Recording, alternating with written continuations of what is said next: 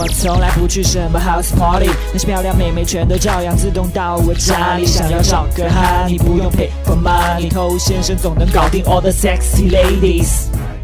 嗨，各位好，我是偷先生。你会最讨厌听到妹子说哪句话呢？我来猜一下，可能会是你是个好人，我拿你当朋友，嗯，那个包好漂亮，是吧？还有，我有男朋友了。OK，那最后一句话呢？很多人听完之后，内心都会充满遗憾，充满不甘。那我们今天呢，就来好好说一说，他这句话背后究竟可能是什么样的意思？那可能有人要说，那这还有什么意思？这不就是告诉我她有男朋友，叫我不要再烦她？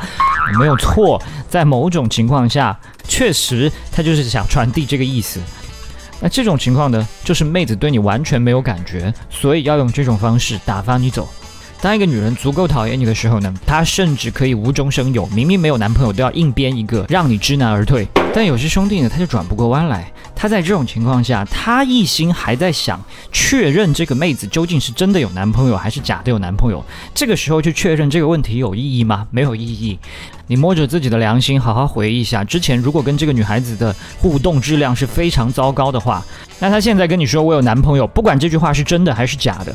都是为了让你死心而已。即使她没有男朋友，你也没有机会。然后有些人就因为不甘心嘛，去傻傻的调查真相，结果发现，诶，她没有男朋友哦，原来我还有希望。结果又去找妹子，妹子结果劈头盖脸一顿痛骂，把她拒绝的更惨，何苦是吧？OK，那妹子说我有男朋友这句话还有可能有其他意思吗？真的有？嗨，你多久没有恋爱了？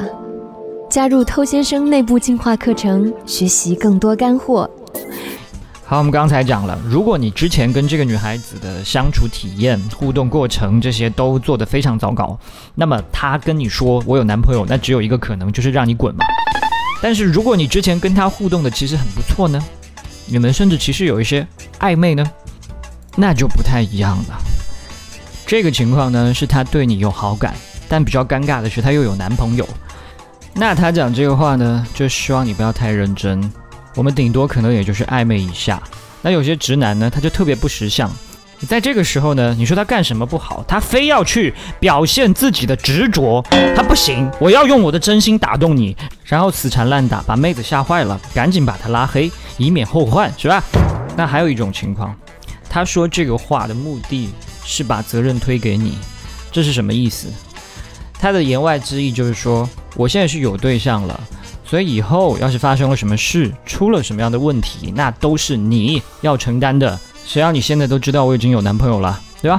就现在的这样的一个环境啊，大家对于女性的不忠批判还是比较多的。但他当然不愿意去当这样的一个角色。我没有隐瞒啊，我跟你讲明白了，是你一直死死的追着我不放啊。所以这不是我的问题，这不是我的责任，要怪就怪这个追我的男的。这样才可以让自己更加心安理得一些啊！而作为男女关系当中的男方，本身就是一个带领的角色，有任何责任，当然是你先担起来啊！你又想去挖，又不想承担道德舆论上面的压力，又想把责任推卸给女生，那你就是个渣男。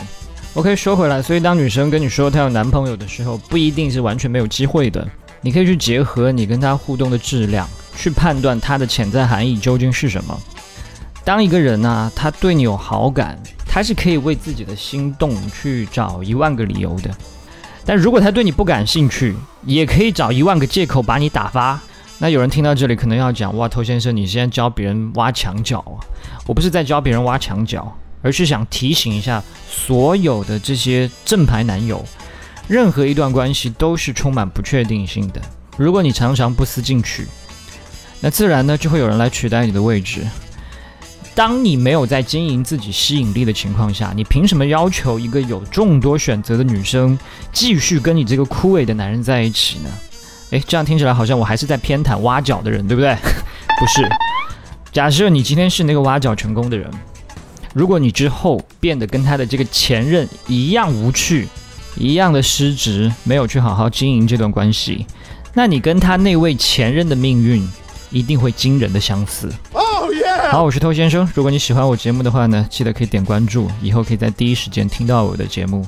也希望你可以把节目分享给你身边的单身狗，这是对他最大的温柔。